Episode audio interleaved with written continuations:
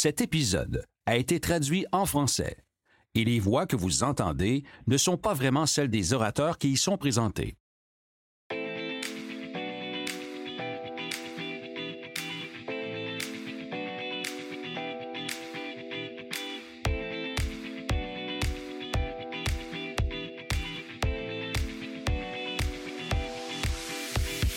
Dans cet épisode, je vous propose un récit réconfortant de David contre Goliath au sujet du fils d'un chirurgien qui a vu son père travailler, puis qui s'est lancé dans l'entreprise familiale en améliorant les outils de ses ancêtres.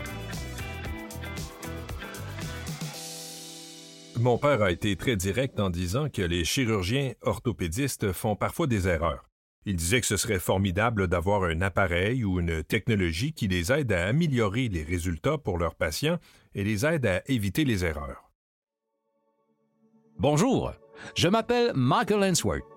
Le balado de services financiers Innovation CIBC explore le monde des entreprises en démarrage, des entreprises en phase de croissance et des entreprises établies qui ont fait une percée importante dans leur secteur partout dans le monde l'entreprise Intelligent Surgical Darman Bickersine offre une navigation intelligente pour l'arthroplastie. Les outils de précision Darman permettent de veiller à ce que les patients ne soient pas réadmis pour des remplacements mal installés ou n'ayant pas besoin de sous-bout de talon en raison d'un changement de longueur de jambe. Arman n'avait pas l'intention de se lancer dans l'entreprise familiale, mais il l'a fait de façon détournée.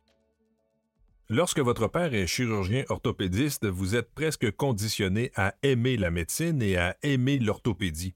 En fait, j'avais huit ans la première fois que je suis allé dans une salle d'opération. J'ai vu l'installation d'une plaque sur une cheville. C'est quelque chose qui est ancré dans mon esprit depuis longtemps. Bien sûr, je me suis toujours intéressé à la médecine, à la façon dont les gens se déplacent et fonctionnent, et j'ai toujours été attiré par l'ingénierie. L'orthopédie est une excellente combinaison de médecine et d'ingénierie. Cela me rappelle le stéréotype d'un enfant qui aide son père avec sa voiture. Il va tenir une lampe de poche. Vous avez vécu cette expérience, mais avec un aspect très médical du 20e siècle. Tout a commencé par un besoin. Mon père est chirurgien orthopédiste. Lorsque ces chirurgiens remplacent des hanches et des genoux, ils doivent se fier à leur formation et à leur jugement pour s'assurer que l'intervention se déroule très bien. Mon père a été très direct en disant que les chirurgiens orthopédistes font parfois des erreurs. Il disait que ce serait formidable d'avoir un appareil ou une technologie qui les aide à améliorer les résultats pour leurs patients et les aide à éviter les erreurs. Mais au bout du compte, vous vous êtes orienté vers le secteur plutôt du point de vue de l'ingénierie. Aidez-nous à comprendre ce qui a permis de lancer ce produit minimal viable. Tout a vraiment commencé par un besoin. Les chirurgiens orthopédistes qui remplacent des hanches et des genoux veulent prodiguer les meilleurs soins possibles à leurs patients. Nous voulions créer un appareil qui les aidait à le faire. Mais bien sûr, le produit ne devait pas contrevenir à certains autres aspects qui préoccupent les chirurgiens orthopédistes et les hôpitaux, c'est-à-dire la facilité d'utilisation, la rapidité et l'intégration au flux de travail. Nous avons donc adopté une approche d'ingénierie pour résoudre un vrai problème. Après avoir démarré l'entreprise en 2010, il nous a fallu un peu plus de trois ans pour passer d'un prototype à un appareil médical approuvé et utilisé en chirurgie pour la première fois.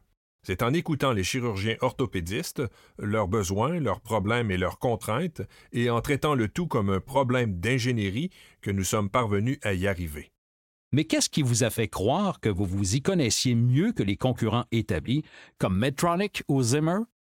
Oui, c'est un bon point et je pense que les entrepreneurs sont intrinsèquement optimistes. Ils se concentrent sur la résolution de problèmes.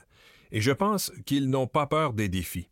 Et bien sûr, en intégrant un marché avec des titans comme Medtronic, Zimmer, Biomet et Strikers, je pensais que c'est l'état d'esprit que nous devions avoir, car autrement, vous ne pourriez probablement même pas commencer.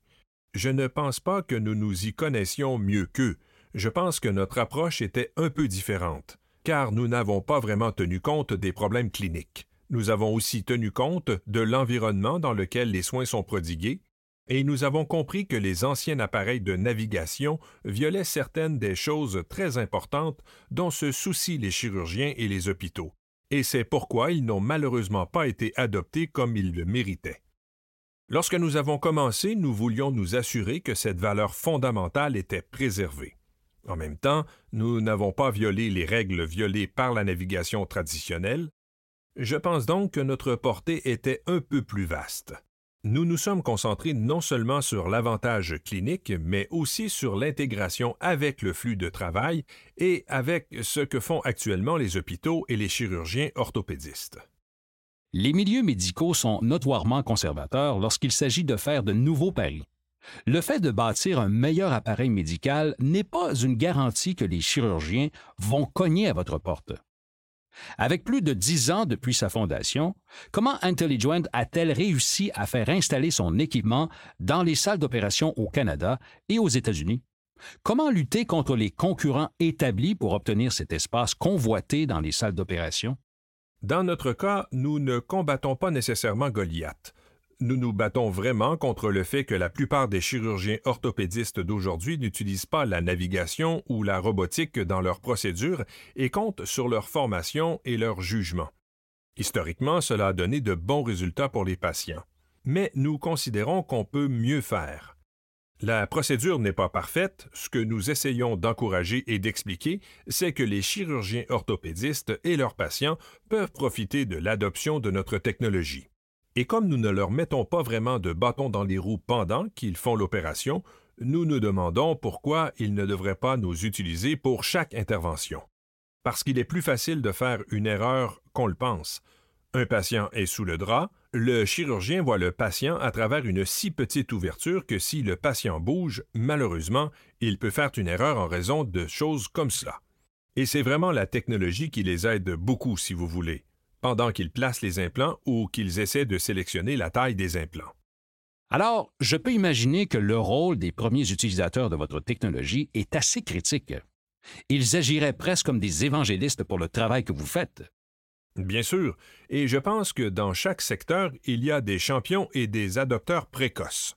Et c'est probablement l'une des choses les plus importantes dans le domaine des appareils médicaux. Le fait de demander à un collègue de parler à un autre chirurgien des avantages d'une technologie est, au bout du compte, le meilleur argument qu'on puisse présenter à un client potentiel. Ces chirurgiens ont adopté nos produits en premier, mais ils ont aussi été nos concepteurs.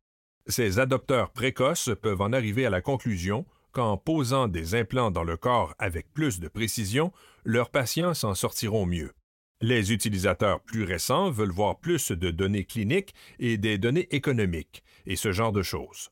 Les évangélistes, les principaux leaders d'opinion du domaine de la chirurgie, sont donc extrêmement importants dans la conception.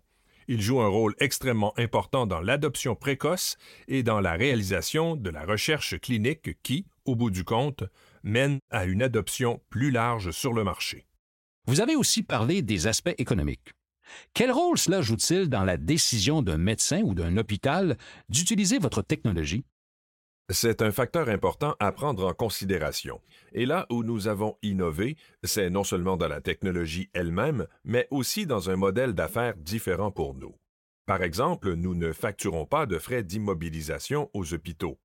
Intellijoint peut être installé dans un hôpital et nous pouvons commencer à effectuer des interventions sans que l'hôpital ait à acheter quoi que ce soit d'avance.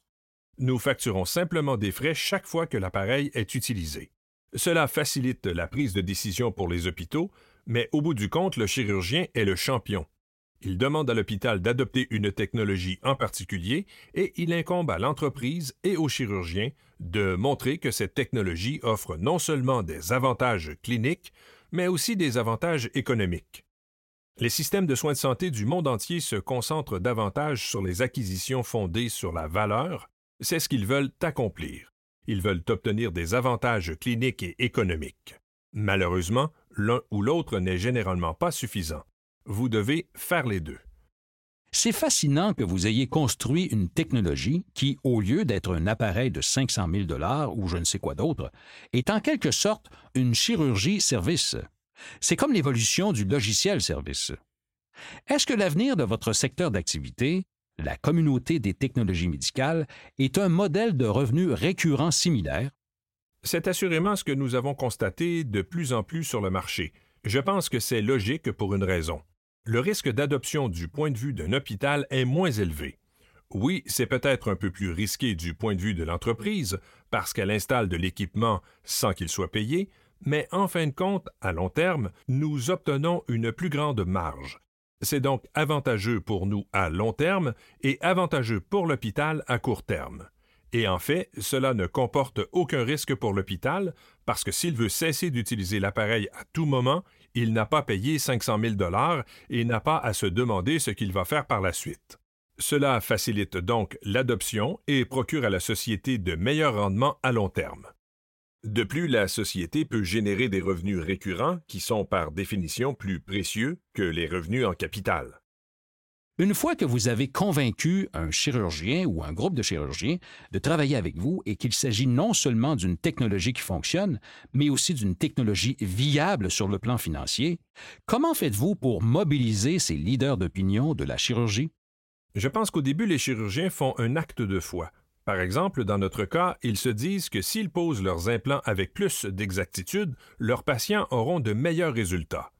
Ensuite, à mesure qu'ils adoptent et utilisent la technologie, ils constatent les avantages et les résultats.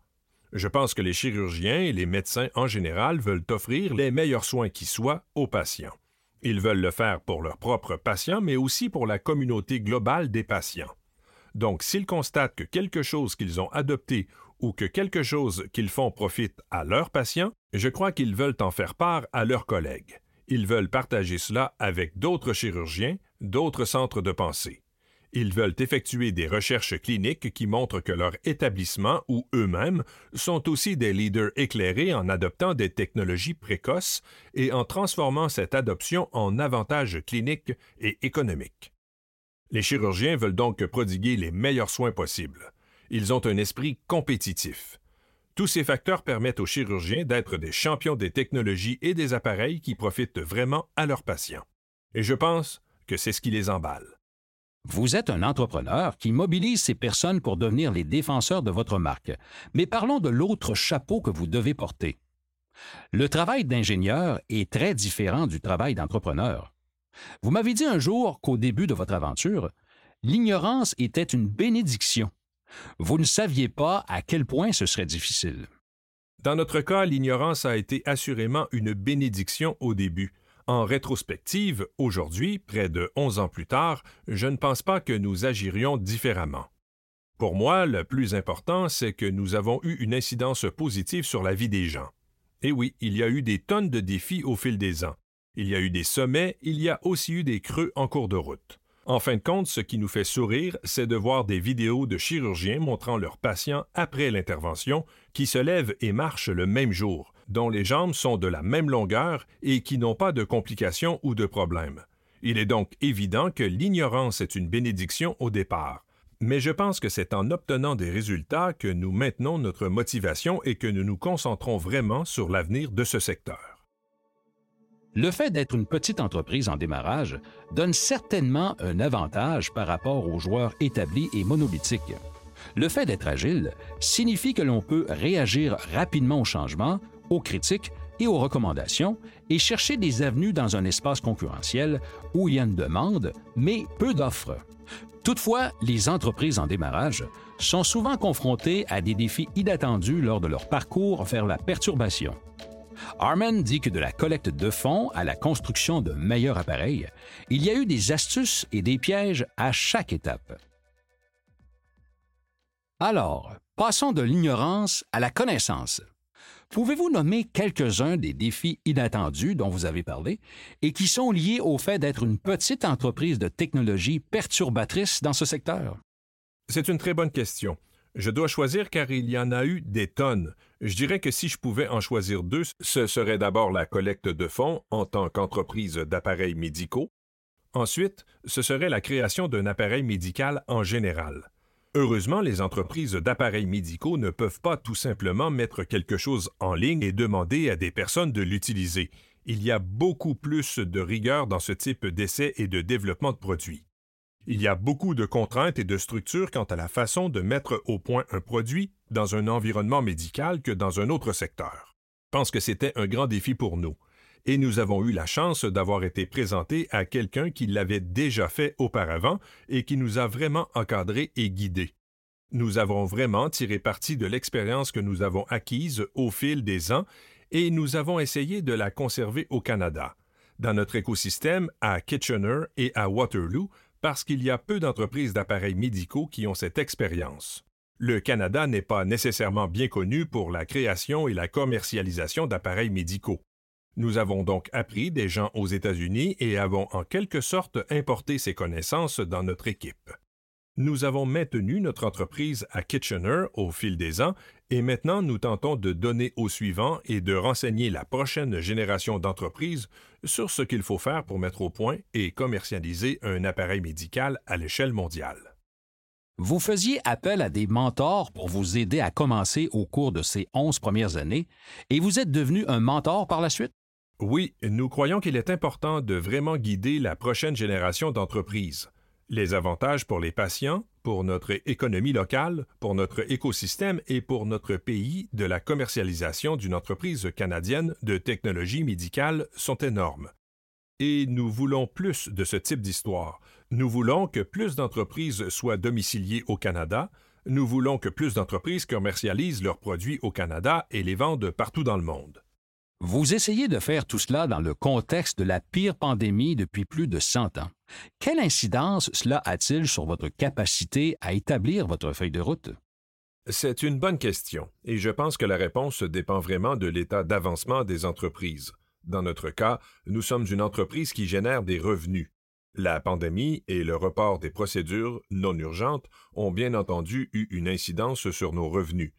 Pour nous, c'était un grand défi cet été, et c'était le cas pour tous les marchés au Canada, aux États-Unis et en Australie.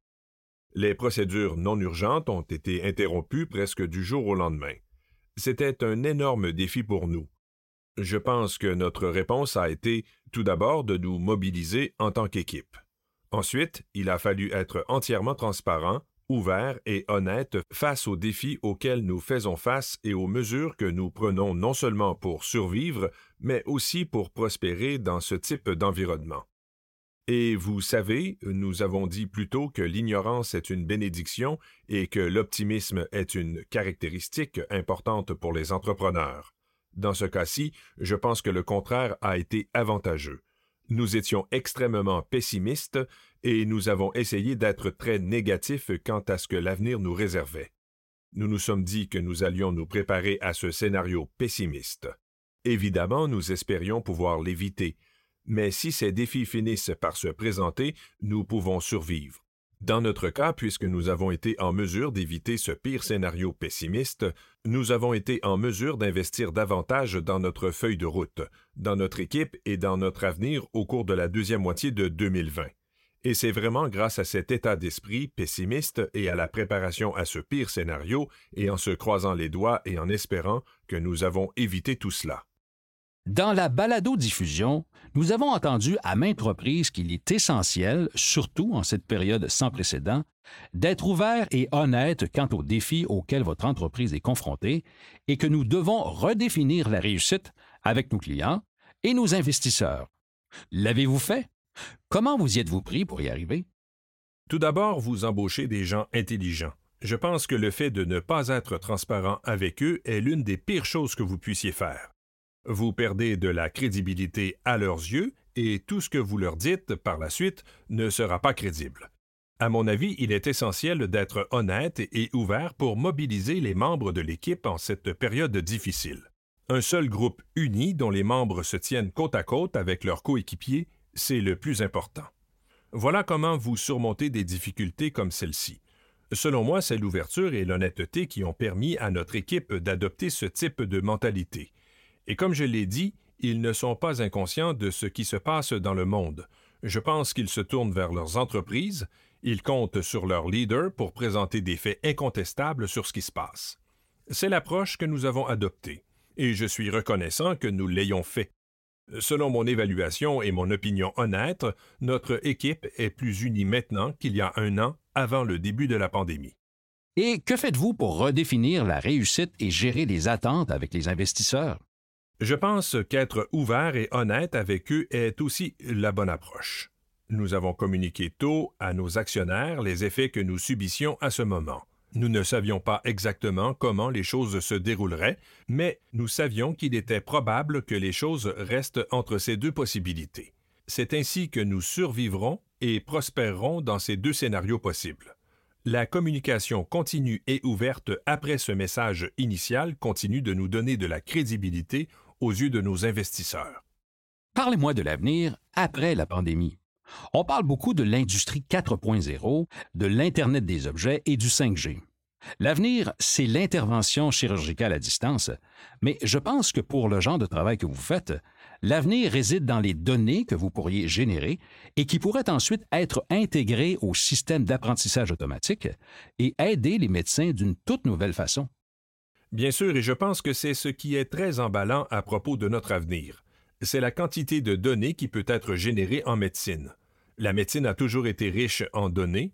Je pense qu'elles n'ont pas nécessairement été saisies et qu'elles n'ont pas été organisées et gardées en tête. Oui, des sociétés d'appareils médicaux et des sociétés pharmaceutiques mèneront des études cliniques, elles produiront des données, les organiseront et les publieront. Mais ces données sont limitées à une étude. Ils pourraient observer 300 patients lors d'une étude, ou même 1000, mais une fois cette étude terminée, ils vont utiliser cette thérapie ou ce service ou utiliser cet appareil sur 100 000 patients ou un million de patients. Et imaginez la puissance des données qui peuvent être recueillies auprès de ce type de groupe. Ensuite, vous êtes en mesure d'analyser et d'extraire ces données et de voir comment vous avez traité ce patient et comment le traitement a fonctionné. Et si vous pouvez faire cela des centaines de milliers de fois, vous pouvez vraiment vous dire que si vous voulez ce résultat, alors vous devriez faire ce service ou utiliser cet intrant. C'est ainsi que vous commencez à boucler la boucle et à utiliser les résultats pour étayer vos décisions préopératoires ou vos traitements. Cela me fascine, parce que ça ne fait pas si longtemps. Et même encore, je suis convaincu que, dans une grande mesure, nous avions des dossiers et que ces derniers se trouvaient dans une armoire. Et nous aurions de la chance si les médecins avaient le temps d'analyser ces données. L'avenir nous réserve des solutions à de graves problèmes. Bien sûr, et je pense que la révolution numérique de la santé a commencé. Tous ces dossiers sont numérisés et l'accès à ce type de données, l'agrégation des données et l'extraction des données, euh, sont ce qui procure une énorme valeur la médecine a tendance à être un retardataire. En général, en ce qui concerne l'adoption de la technologie, je pense que nous voyons l'importance de vraiment franchir ce fossé en médecine, de passer du papier au numérique et de voir tous les avantages qui peuvent être débloqués par cette transformation. Que pense votre père de votre réussite? Bien sûr, il en est fier. Je veux dire, il a un parti pris, c'est mon père. Mais je dois dire que l'un des moments dont nous sommes le plus fiers est celui où il a effectué notre première intervention chirurgicale aux États-Unis en 2014. C'est un moment de grande fierté d'être dans la même salle d'opération que sept ans plus tôt, en réfléchissant haut et fort à la possibilité de créer quelque chose qui l'aiderait et qui aiderait ses collègues à obtenir de meilleurs résultats pour leurs patients et être dans sa salle d'opération sept ans plus tard avec un appareil que nous avions créé et que la FDA avait approuvé a été un moment formidable pour nous deux. Nous sommes reconnaissants d'avoir réussi de nombreuses autres étapes clés comme celle-là, et il y a peu de choses plus gratifiantes que de travailler avec sa famille, de vraiment faire avancer une profession et un secteur d'activité et de garder les choses près de chez soi. Ce fut une expérience incroyable pour moi. En fin de compte, les patients sont en meilleure santé, ils retournent au travail plus rapidement, ils se rétablissent plus rapidement, ils n'ont pas autant de complications post-opératoires. Leurs jambes ont la même longueur, leurs membres ne se disloquent pas après l'opération, ils ne reviennent pas pour des chirurgies répétées. Ils n'ont pas besoin d'une physiothérapie supplémentaire ou toutes les choses qu'un patient aurait à faire s'il n'obtenait pas un résultat parfait ou idéal. Ce secteur est l'un des plus gratifiants. Et oui, nous avons dû relever de nombreux défis au fil des ans, mais comme je l'ai dit, les patients heureux résolvent beaucoup de problèmes. Cela a dû être remarquable de voir votre père effectuer cette première chirurgie. Ce n'est pas comme si vous teniez la fameuse lampe de poche. C'est vous qui l'avez construite. Je n'étais certainement pas seul. Oui, je suis un ingénieur. Toutefois, ce sont mes cofondateurs qui sont les plus talentueux sur le plan technique. Au fil des ans, j'ai eu la grande chance d'être entouré d'un talent extrême et de personnes très intelligentes. Et je me suis hissé sur les épaules de mes cofondateurs qui offrent vraiment les compétences techniques et le savoir-faire technique. Harmon, je vous remercie de votre temps et de vos commentaires. Avec plaisir, Michael. Merci de m'avoir invité. Harmon Bickertson est chef de la direction, directeur et cofondateur d'Intelligent Surgical. Le fait de se tourner vers les leaders éclairés du secteur pour obtenir des conseils est une stratégie clé utilisée par les entreprises en démarrage pour profiter des connaissances des experts dans leur monde. Ces leaders deviennent des mentors lorsque leurs conseils sont suivis et donnent à l'entrepreneur en phase de démarrage un avantage par rapport à la concurrence, qu'il soit grand ou petit. Et avec le soutien du secteur, comme David, avec une fronde et une pierre, on peut vaincre Goliath et connaître du succès.